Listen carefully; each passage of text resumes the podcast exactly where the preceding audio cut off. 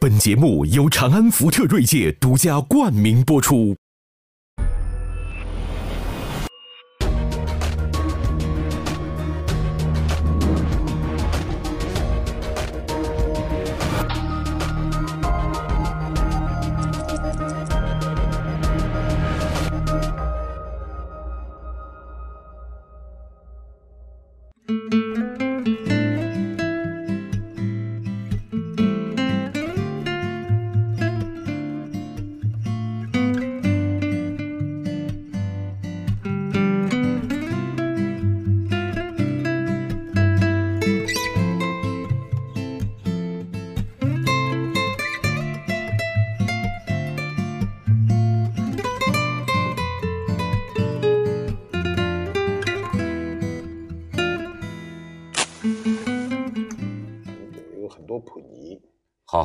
再再说李小璐的事儿怎么了？接着讲。呃，不是有很多普及，嗯，就是第一呢，我现在已经能准确的分出李小璐和李小冉是两个人，原来我有点分不清。但是我早就知道张涵予和张馨予是俩人。他说的是李小龙吗？为什么？你看那天咱们做这个武侠聊武侠小说，就说这个金庸的武侠小说，他给了我们一个聊天的语言，对吧？其实呢，就跟咱们这上回聊一样，到今天呢，我们所有的人生问题都可以拿明星的故事和名字来聊，来他他给了我们一个聊天的话题。嗯，就是你比如说这事儿，它可以引起的话题有很多啊，其中有一个话题就是说，哎。不是说跟嫂子怎么样，对吧？但是就是说男女之防，你想你想过没有？那宋朝的时候啊，呃，这叫叫理学呀，是吧？那明朝的时候，那个在这个古代的时候，男女之防是到了咱们觉得需要需要推翻的一个程度，对不对？那家伙那个，你说这个守寡的寡妇，男的碰了一下你的胳膊，一菜刀子把胳膊剁下来，这就贞节牌坊。这叫男，就男女之防可以到叫最古老的叫男女授受不亲。对，哎，你看这个年代吧，但是到了现在这个年代，我觉得啊太复杂了。就是说，呃，我刚才还问方舟呢，就比如说，呃，你的老婆，这是跟着别的男的，那么到他的那儿过了夜，假如说什么都没发生，就是好朋友过个夜，嗯，那么你作为老公，嗯，你觉得他们有没有出圈儿？他们有没有越界？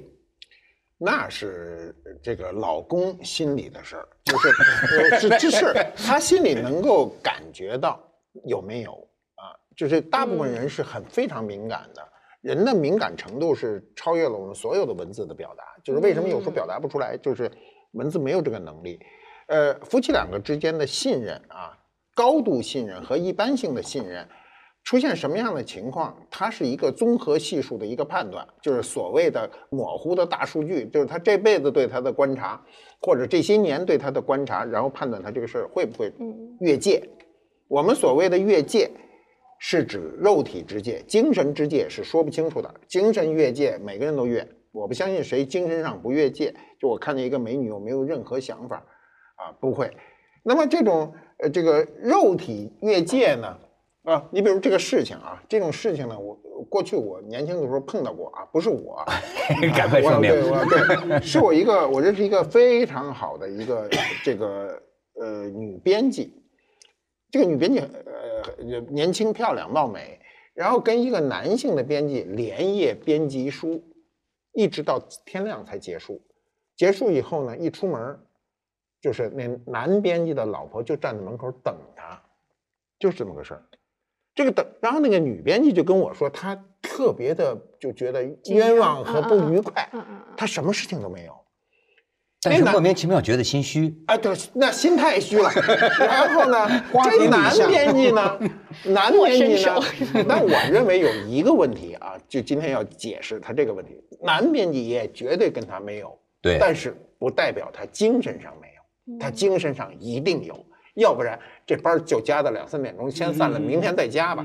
但我今天就愿意加班到天亮。哦，马爷当年爱加班，对对，你明白吧？因为我们每个人都是从那个时代走过来的时候，既没有事情，但我精神上是彻底的要越轨。如果我不精神上彻底的越轨，我不可能坚持到天明。所以他老婆呢？把咱们工作的崇高性置于何地呢？不不不不，这是一个很 完了就是男女搭配，干活不累。呃，对，就他是一个很经典的例子。那么他老婆为什么在这个天亮的时候站在门口？那他站了多久，谁也不知道。他也可能半夜就过来了啊，也可能他就刚刚到。那么表明他老婆内心有一丝不安，对吧？结果呢，就其实什么事儿都没有，老婆就说我来接你，然后就一块儿就两个人走了。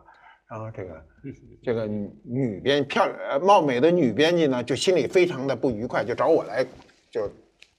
不能算哭诉啊，他跟我哭诉我也说不清楚啊，哎就他就找机会来向我倾诉啊，倾诉。为嘛找你找你呢？对对，为对，因为他认得我嘛，这个很简单。认得那么人多了那么我们现在就要说，你通过这个事情说这个界限，这个界限在哪儿呢？他这个事儿，我认为没有界限，唯一的界限就是他由于精神出轨导致这个事儿做到天明。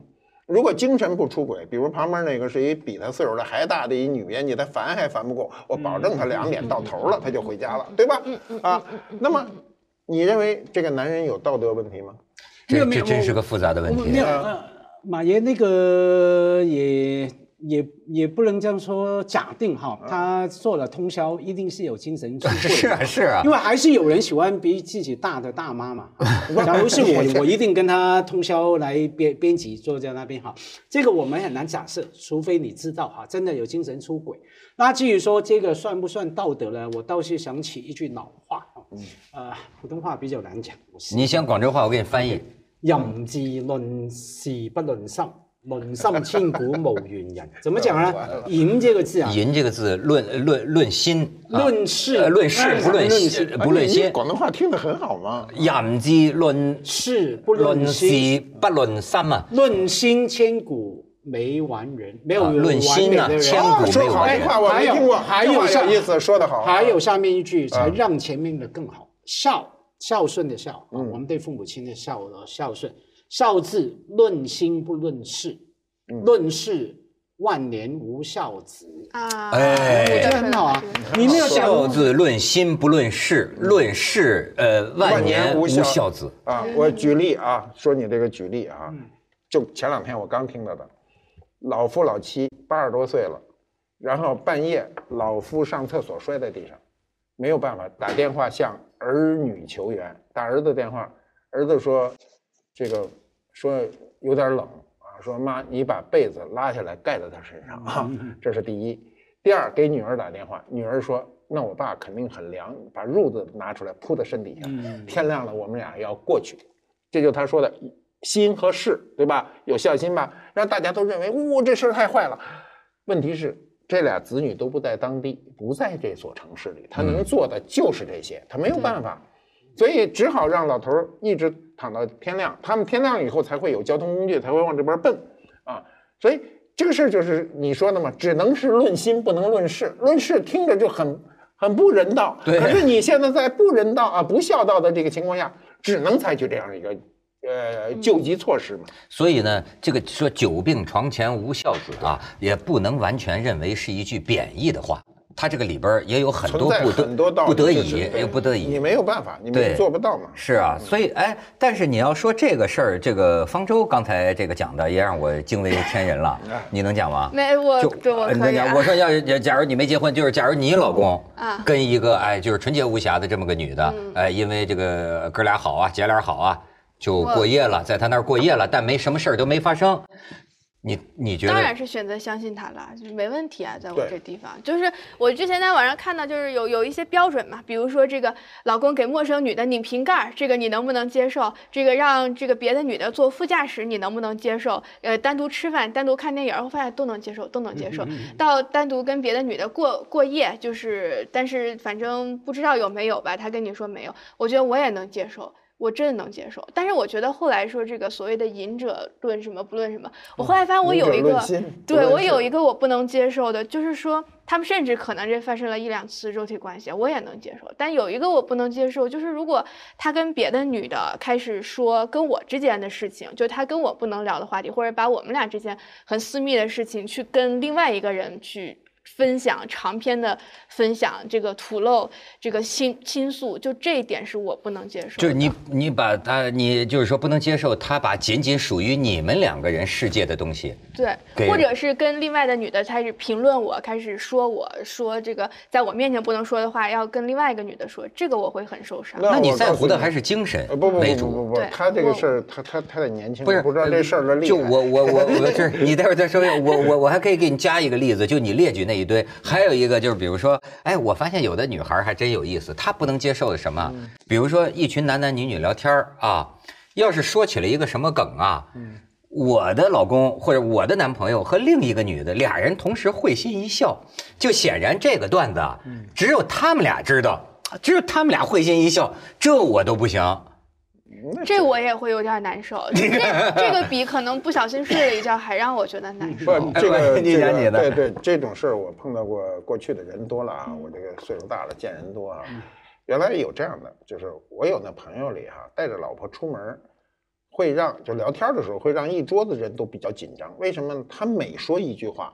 都会看他老婆一眼，他跟你聊着，他就看，他永远看他老婆的反应。那是长期管教的结果。啊这种人很多，这种在社会上这种人并不少，而且呢，每说一句话都说是吧，是吧？就他老子要 呃取得他老婆的一个认可。天哪，我跟鲁豫经常就这样，呃因为他太难对付了。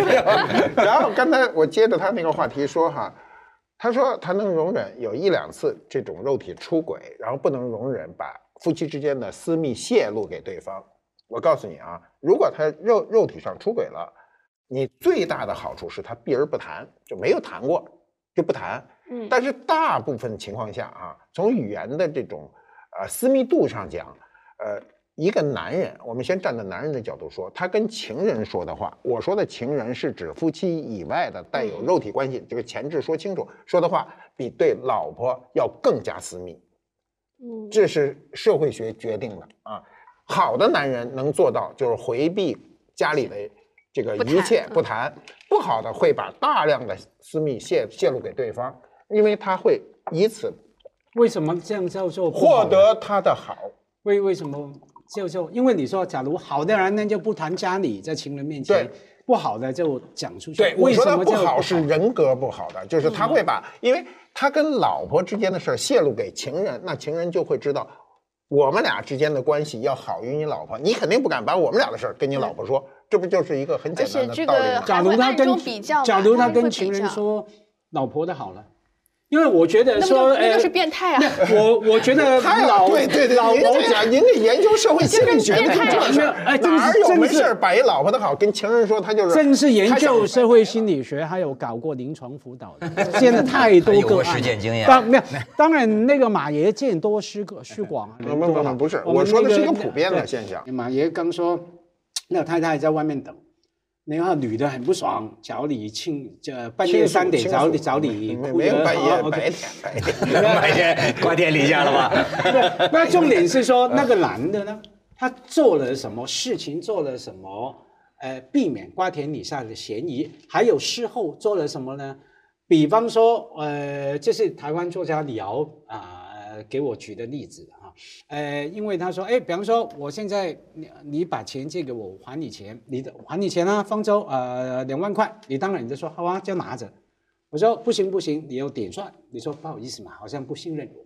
他说：“家辉，那你呢就把那两万块在他面前点，我要点给你，你你看，我要取信于人，嗯，我不能只假设说你相信我就行，不行，嗯，我要要界限哈明确一点，我数给你方舟两万块哈，你收好，我不用你签字，你收好啊。所以就像聊，我记得以前我带一个小女朋友去他家聊完天呢，什么哈，呃，那联络哈，有个事情之后要文件要寄给我什么哈。”然后我那个朋友，女性朋友就说：“哎，把电话给李敖，李敖不要了，不行不行不行不行，我跟佳慧联络就好了。”他是先做了一步，因为担心一留了一个女性的电话在他那边啊，就会有嫌疑。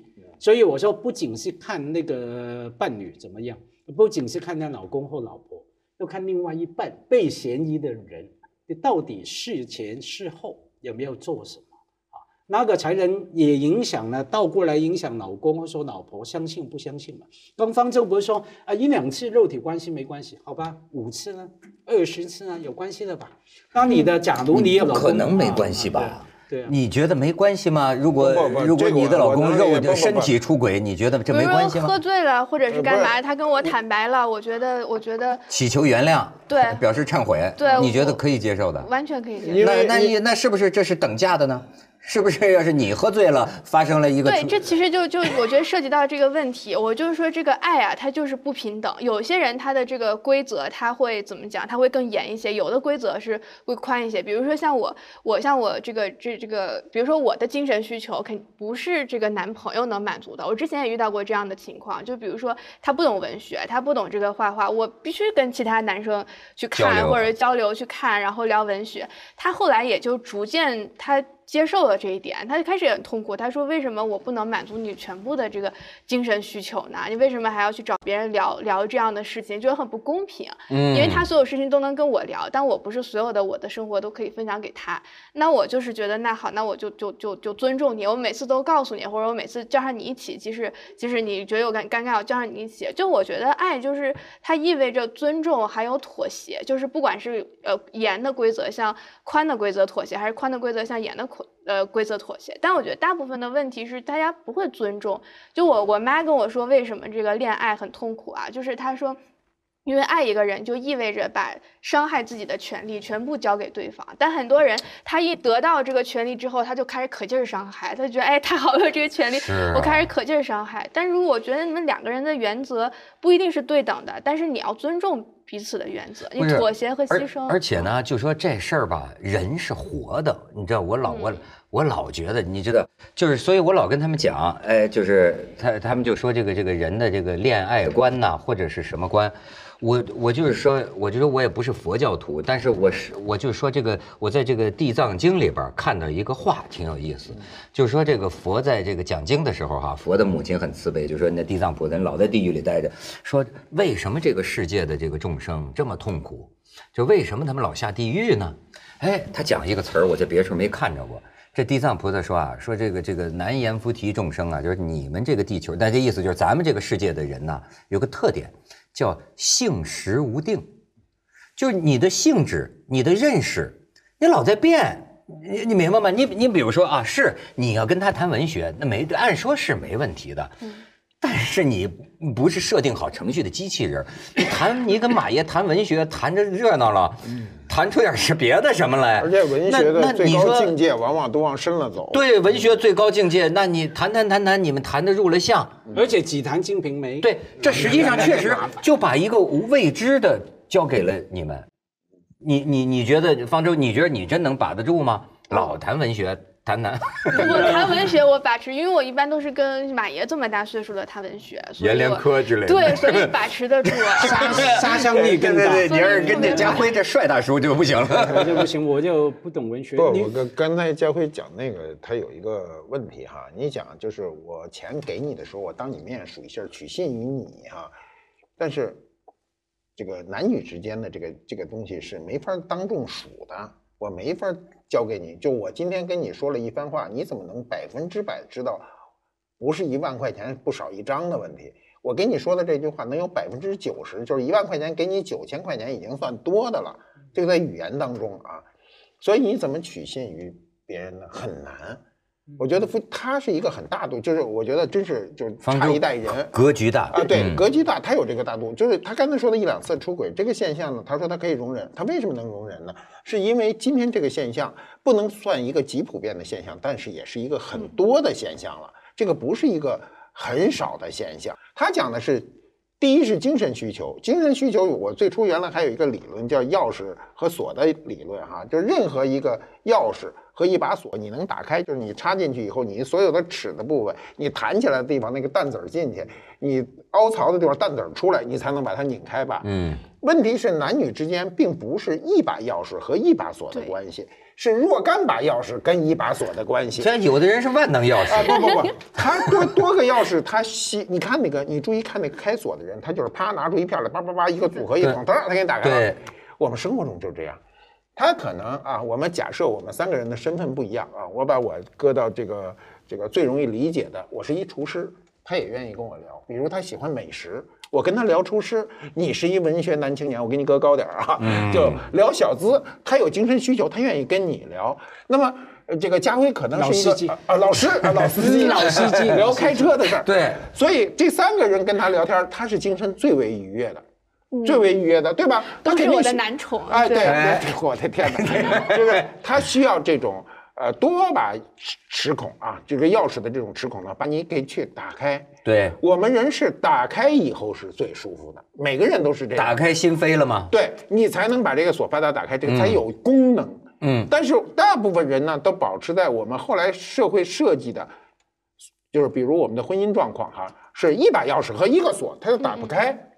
你你单看这钥匙没有问题，也有很多齿；你单看这锁也没有问题，但你得打不开，这这个差一点儿都打不开。这个还可以打另外的比喻啊，因为在中古世纪啊，他们大家男女都普遍相信，你的情人，这知己啊，这是谈得来的啊红颜知己嗯，你的那个生活的伴伴侣，这是你的太太，然后你的床上的伴侣是分开的啊，三种功能，三种这是中世纪的欧洲吧？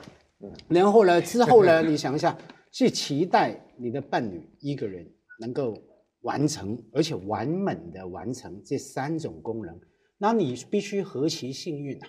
非常要你要非常幸运的，像我没记错的话，钱钟书写《围城》，扉页上面写着献给我的呃杨绛啊，他是我的，他也举了三三个身份，什么我的妻子。啊，爱母亲人什啊么妹妹啊什么女儿什么全啊不是是不是，她是我的妻子，我的爱人呃情人啊，然后我的好像学问的同伴。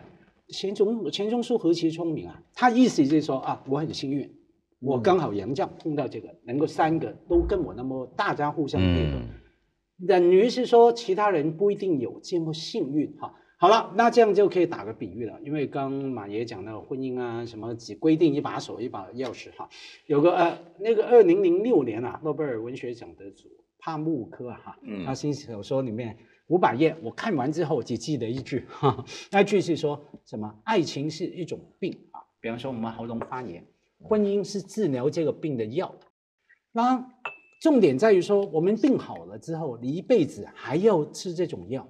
他说不荒谬吗？你呃喉咙发炎，我给你个吃那个抗生素啊，一个礼拜好了吧？问题婚姻就是说，你要一辈子吃这个药吃下去。你从这个角度来看，你就知道里面一定有一些不对不对劲的地方。婚姻是治疗爱情的药，你那个病好了，你居然要一辈子吃这个药，所以这样大家基本上是一个精神病。，就是说实在的，就是说咱们很多时候都受了这个词语的骗。嗯你比如说，我们都在讲爱情，可是实际上大家每个人对爱情的定义啊，可能是不一样的。你比如说，要照我在周围观察来看，这种对于这个配偶的这种信任不信任，其实你知道有一种是什么呢？过去有一种说法，就是说这个爱情是自私的。呃，它指的实际是某一种爱情。你知道，比如说啊，多年的夫妻相濡以沫，白头偕老，这种夫妻啊，不是说不爱，不是说左手摸右手，其实是深深相爱的。但是这种夫妻，什么说太太跟别的男的出去呃做了个什么事，或者是这这哪怕是旅游了一圈都完全信任。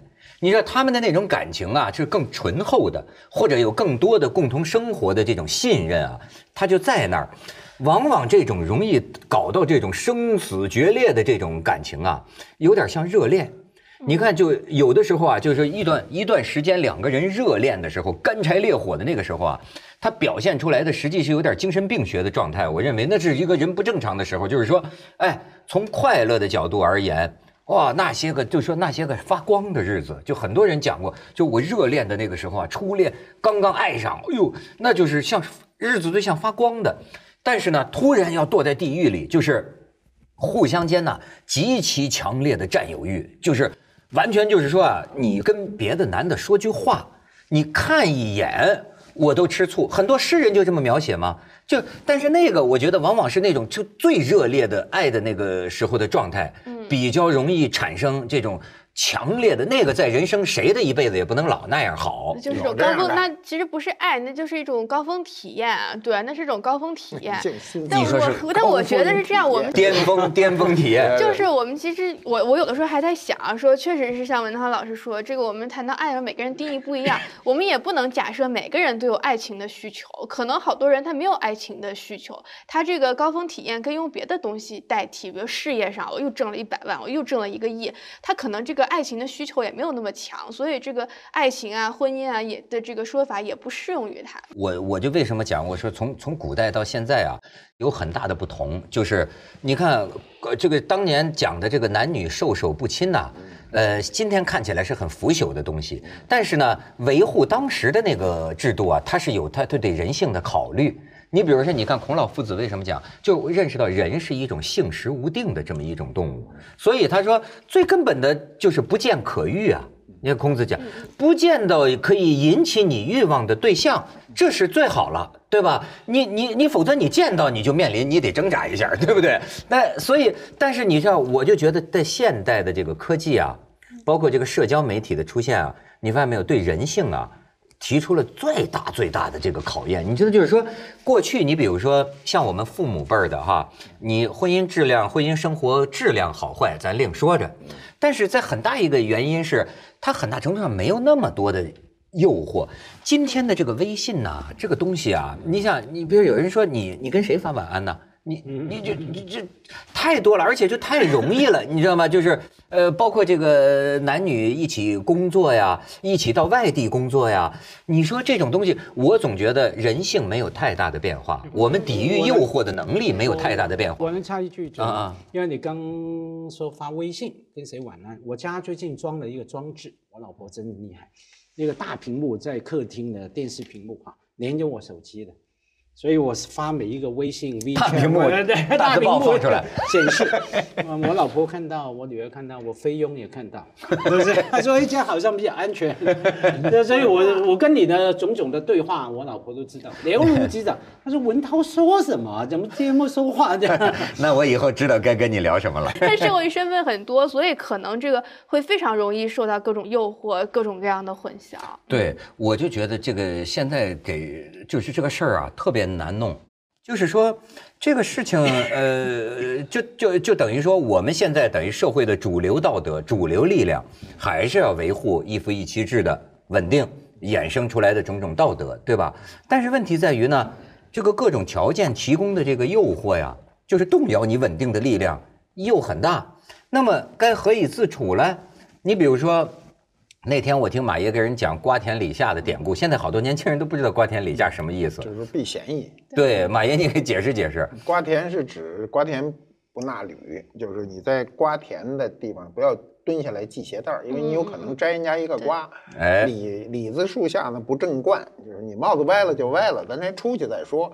在树底下你一动手就有嫌疑嘛，有摘杏摘李子的嫌疑。对，所以我说啊，这个事儿啊，它是这个两方面。你你一方面来说，你像方舟这样的哈，你要这个呃宽容，要理解或者要信任，这是这方面。但是呢，另一方面的这个人呐，他要有要要不要有一点瓜田李下？就你比如说，我记得上次这个徐子东老师就讲。呃，比如说这个呃大学的教授，他徐老师讲香港大学，他说他他要找女学生谈话呀，嗯，门儿必须开着，办公室的门儿都得开着。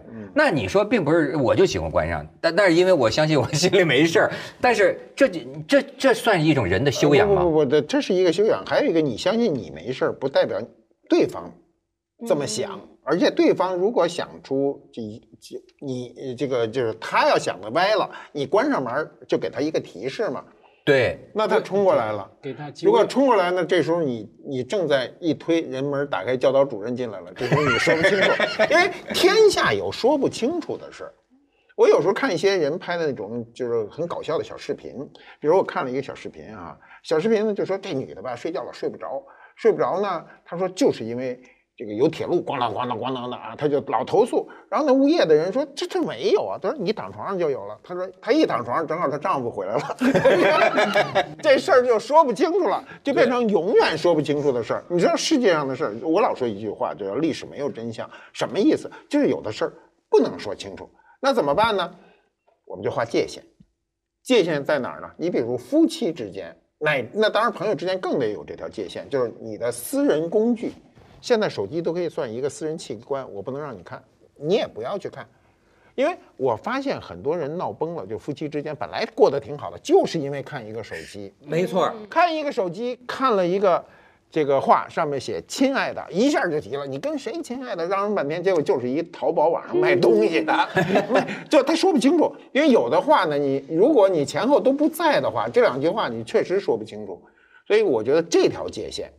就是如果你想很稳定的维护夫妻之间，老说没有秘密，当然像家辉这样的，我这个大部分人做不到，人也没那么好的，我也被迫被 无赖，放在大屏幕上放。在大屏幕上，犯对吧？犯犯过案，还有还有这这种事儿呢，是人家给你发过来的，它是单方的，单方的你可能没去回应，或者有时候你会顺势回应。你比如我有时候也有这种情况，我顺势回应不代表我有什么想法，而代表我对对方的一个尊重。任何人都有表达感情的一个权利，那么你漠视他，或者呃你批判他，我觉得都不对。漠视首先不对，你没有人情。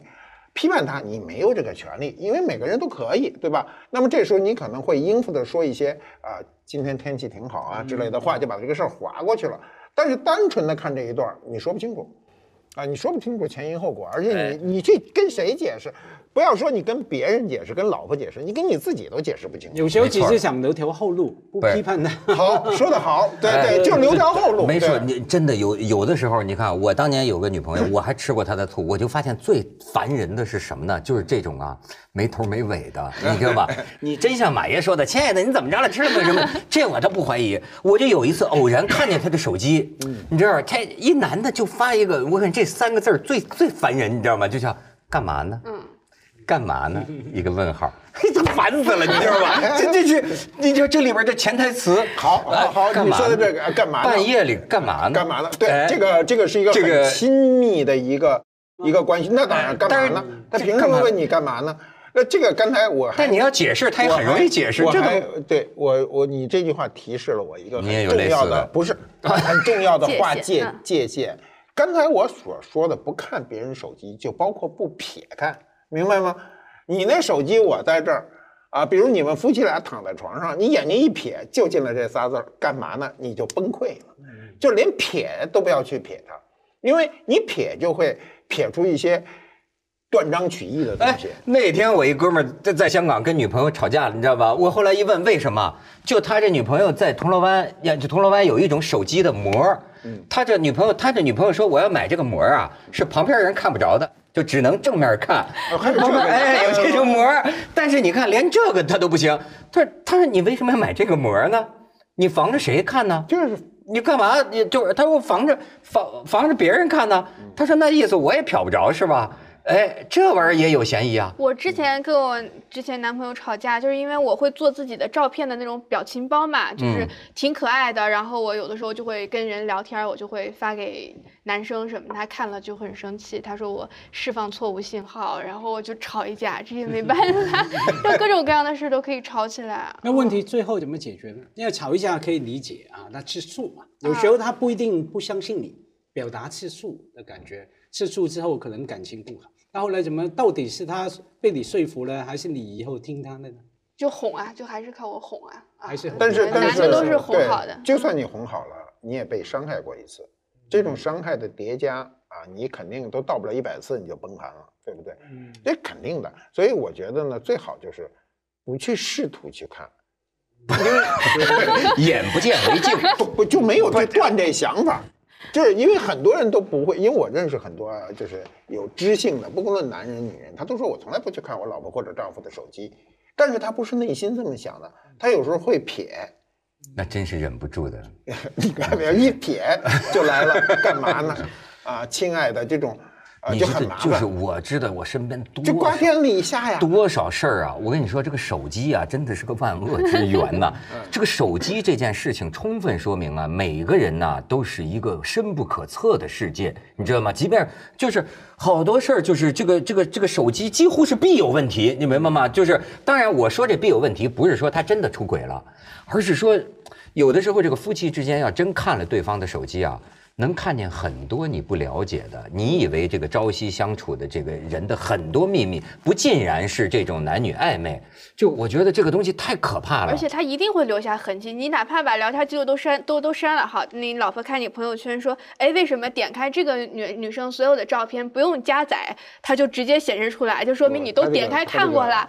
就是你知道他一定会这个留下痕迹，他对技术比较熟，我这还没那么熟。你知道，甚至到了一个地步，他不仅是监控你点赞过谁，你跟谁是网络朋友，还看到你的朋友有什么样的朋友，也会质问你怎么怎么会交这种朋友？你我前一阵还听说，我有一个哥们儿，北京的，他是说，他说你知道，就是说人世间最。地狱一样的吵架是怎么样的吵架吗？就是说他跟这个女朋友啊，就撕到一个什么程度啊？就是偶然看了一个微信，最后那俩人当然就互审了，最后就互审，就把手机都解开，然后你给我看，我给你看。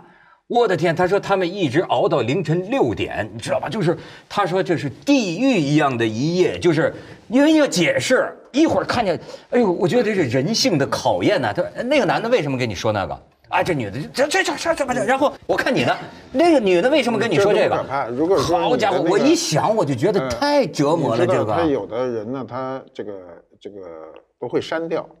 删掉以后呢？删掉以后呢？我知道两个例子啊。先讲第一个例子，他删掉以后呢，架不住他老婆是那个软件工程师，我我发现都很都给你恢复，那恢复的全是特别可怕的，要不然他也不会删，对不对？这是一个，那你这日子怎么过啊？那只好说就是以后换一个手机啊。那换一个手机，那你删不删对他都是一样的。另外呢，还有刚才第二个例子呢，就是刚才他讲的哈，就是技术活哈。技术活一定是百密一疏的，啊，我有一个朋友，就是他，他也是啊，就是到北京来工作，出了点轨，出了点轨被老婆薅住，那老婆就震怒，震怒怎么办？所有的工作都给我辞掉，回回家就走了，一走走几，那家里不过了，不是就就回老家了，不在北京，不在这座倒霉的城市再再过下去嘛，就走了，灯红酒绿的城市，对，就招事嘛，就回去到老家好好的过日子，过日子的时候呢，就有一条，那得过日子得走啊。那好，你走哪儿都能走，北京不能去。那好，那就不去北京。那么想上北京来有一趟公差怎么出呢？那就先上另外一个地方，再回到北京。北京完了再回去，再到那儿，就很啰嗦的一个过程。这个过程呢，那要到了北京，你这个联系干什么都要删删干干干净，信息什么都弄完了。幸亏他老婆不是软件工程师，不能恢复，回去检查一遍哈，把手机摔个稀碎。我都删干净了，怎么给我摔了呢？对呀，因为有一条百密一疏，这条叫幺零零八六发的，欢迎你来到北京。哎，这百密一疏。对啊，因为他所有的跟朋友之间跟什么全，他想比中国移动还有这么一条。中国移动一旦你进入一个地界，他马上就给你发一条。对对对。而且这一条现在在我手机里基本都在垃圾那一栏里，根本你有时候都不注意。你去哪儿？现在只要一落地，欢迎你来到哪儿？幺零零八六我发的。是吧？就是百密一疏，技术上啊，你很容。现在这个手机要对他们，刚才说那我都听着挺恐怖的，什么一个圈里什么什么，刚才就是比如说你看到，因为你要从第一次点击一个照片，它会需要一定的时间才能下载嘛。但你第二次点，它就直接弹出来。所以你看到你老公手机，你直接可以弹出来，就说明这个女生照片，你老公都你都都看过了。这这呀，这就有问题啊！这为什么呢？呃，对对啊，对，而且就你知道，这就这就你想这个，现在等于啊，实际上我们。都有一个电子足迹了，嗯，这那次我碰见一刑侦人员跟我说，现在可真别犯罪，我跟你说，就是这个就完全你的这个电子电子的足迹，你到过哪儿，你干什么，这是不要查，要查都查得出来，查得出来。那重点，好多人都想知道另外一半的真相啊，他们忘了再问，同时问一个问题，知道之后你能够应付吗？你对付得了吗？你要怎么样？比方说那个老婆啊，马爷说的那些朋友的老婆。好啊，逼到最后呢，老公说：“对你所想象的发生的事情都真的发生，那你要怎么样？那那个女方能够应付吗？”我有个朋友替人家算命的嘛，他顾客绝大九成九是女的，他说好多都是偷偷把老公的八字时辰、生辰八字拿来，他们不是从算命看出有没有外遇，他说你算一下，我能不能跟老公白头到老？也当然看他有没有忠心哈。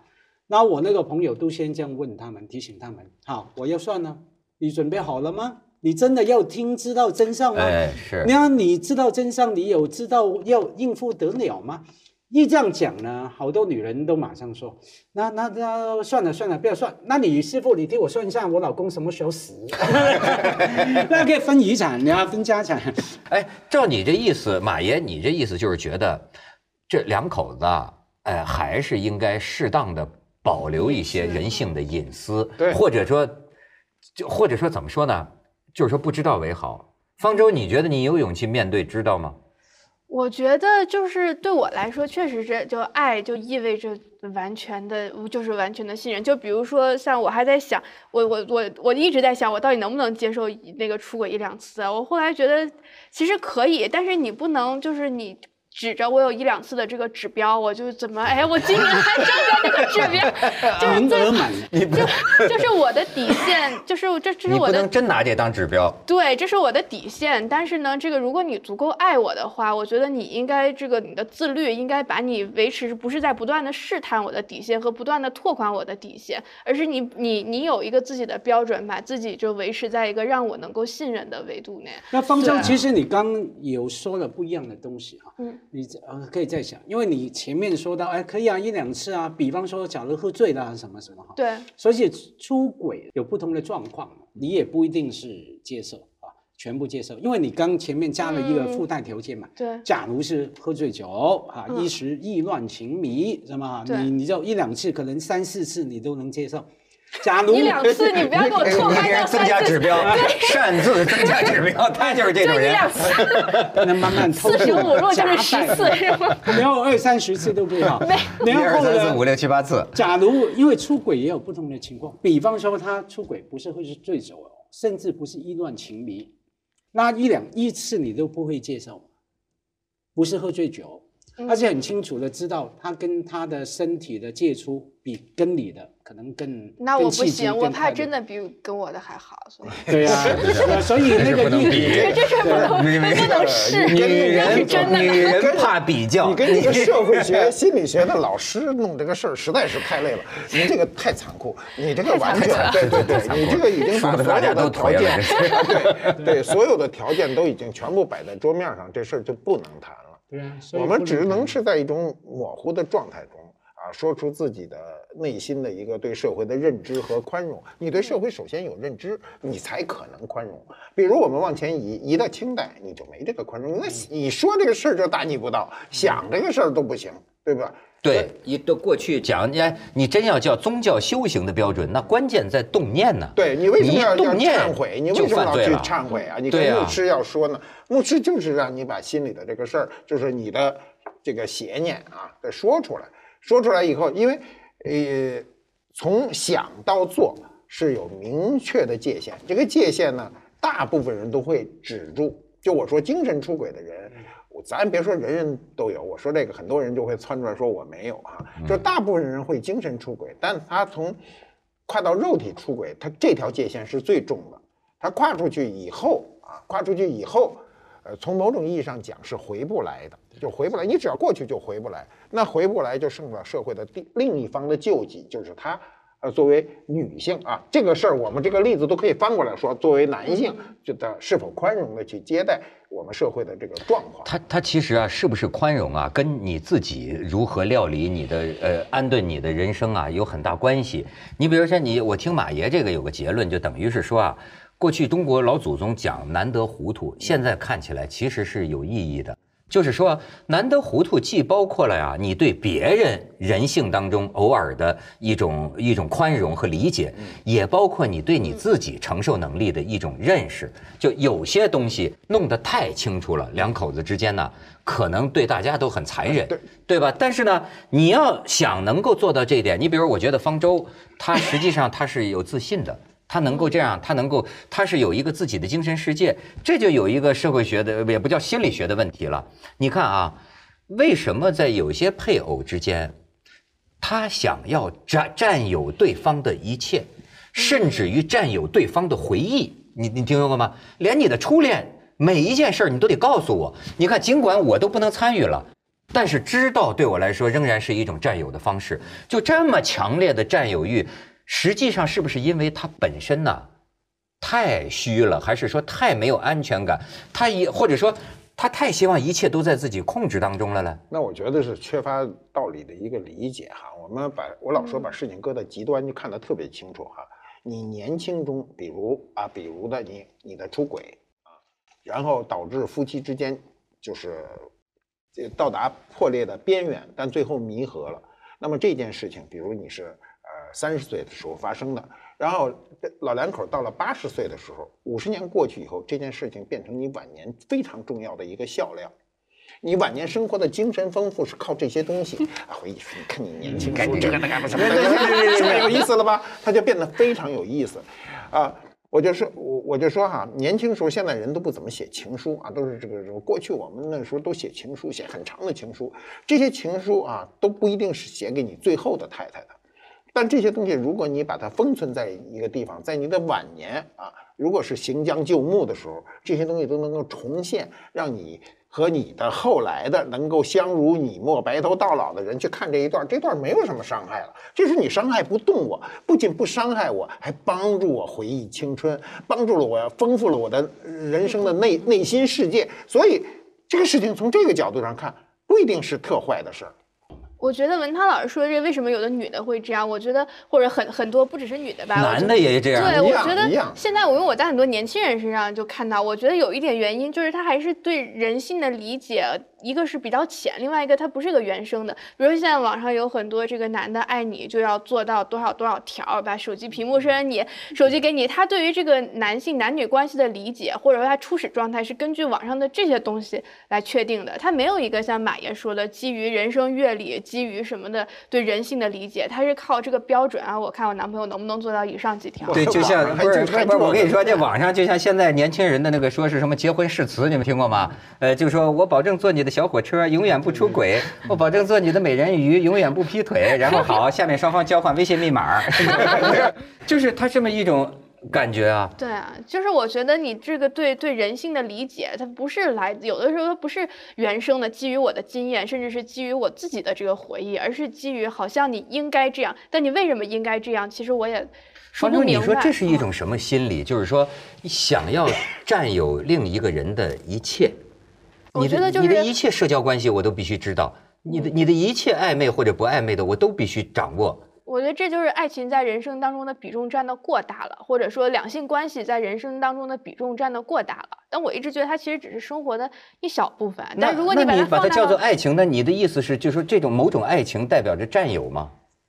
我觉得它不应该代表着占有，但如果你要把它这个，就像这个手机屏幕，你无限的放大之后，你就变成每一个都是可以怀疑的，每一个部分你都要把它变成一个重大命题。但如果它只在你人生里面占据的一角的话，那你就会觉得它很多的问题，它很多的不清晰，很多的模糊，都是可以被宽容的那的。就算只占一角，还是伤害啊！你拿刀割你的这里，你会死；割你这里，你还是伤害啊。至于说理由的话，有一个这样的说法了：控制欲是一种学习回来的行为。除了哎你你控制啊，除了你自己有没有安全感什么，你是学回来的。你 小时候有没有有一个控制狂的父亲或是妈妈啊？或者说成长里面你遭遇过什么？后来很不幸，小朋友们、年轻人要上网，他本来没这种想法的，刚开始也只是好玩而已。看到哎，原来什么我答应坐你小火车要送早餐什么什么，他学了。刚开始是好玩的，后来他真的学了，以为这是一个爱情的衡衡量爱情的好指标，慢慢的进了他的脑袋，充满了种种的对于性别的反动啊，性别的那个那个偏见在里面。可是很不幸，我们就学嘛，以前学爸妈、学老师、学课本，后来学网络的，基本上白痴跟白痴学。在我看来，这是一个世界，这是这个世界的本质。对啊，愚蠢的人跟愚蠢的人学习，大量散播的愚蠢啊。当然了，不不是全部哈，少数少数。少数但但是就说这个这个控制啊，可能确实是对自己的啊一种支撑，就是好像还是觉得我我拥有我拥有，就是我我这个，你比如说，你像马爷，你这个收藏呃古董的，很多人就讲这也是某种恋物癖，就是他他觉得我拥有我是什么呢？我是什么呢？我就是我拥有的，我拥有的东西所以我是不是确实拥有？就像地主老财一样，这地有没有被别人偷耕？他是不是确实我拥有？他就有这个。但是呢，活到一定境界的人，你看他可能会说，这东西只是暂时属于我，对吧？他还要传下去，哎，像人马爷的，甚至将来可以捐给社会，对不对？他就是他解脱了这种占有。而且知道好东西是永远都 有的，好，而且会知道好东西是层层出不穷的，不必所有的好的你都拥有，拥有不过来。所以我从你们身上啊，我学到一个什么呢？就是说这个人啊，说到底啊，还是得自己有生活内容。说白了，就是这东西你哎，如果一个人他的快乐，也总是需要另一个人的合作才能完成的话，他的这个爱情就会变得容易苦。但是其实你们都是属于自己有本根的人呢、对吧？我有我的爱好，我有我的创作，我有我的什么精神世界。哎，那么另一个人爱上，真的是像当年舒婷写那诗，是吧？两棵是两棵树，勾手勾在一起，不是说呢，我我我非得靠在你这儿，你这儿一不可靠，我咣叽我就倒了，那样就会产生特别强的这种不放心。而且刚才马爷讲的挺好，就是说啊，这个风物长宜看眼量。你看他这个上点岁数，他看这个问题跟我们不太一样。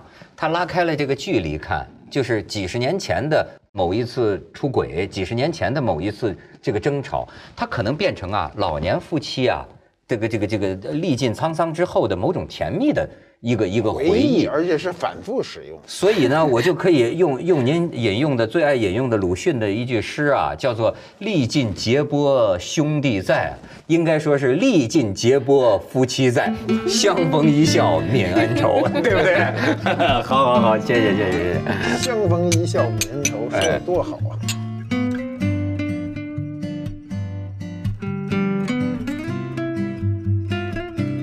那宋朝的时候啊，这叫叫理学呀、是吧？那明朝的时候，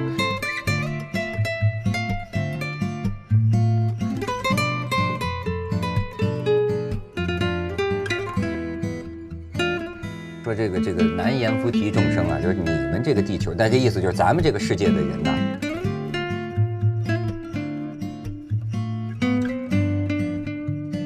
大岁数的谈文学，阎连科之类的。对，所以把持的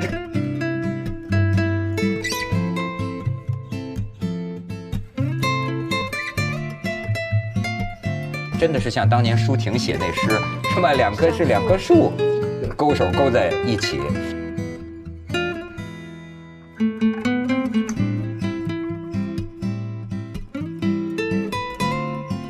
诺贝尔文学奖得主帕慕科啊，嗯他新小说里面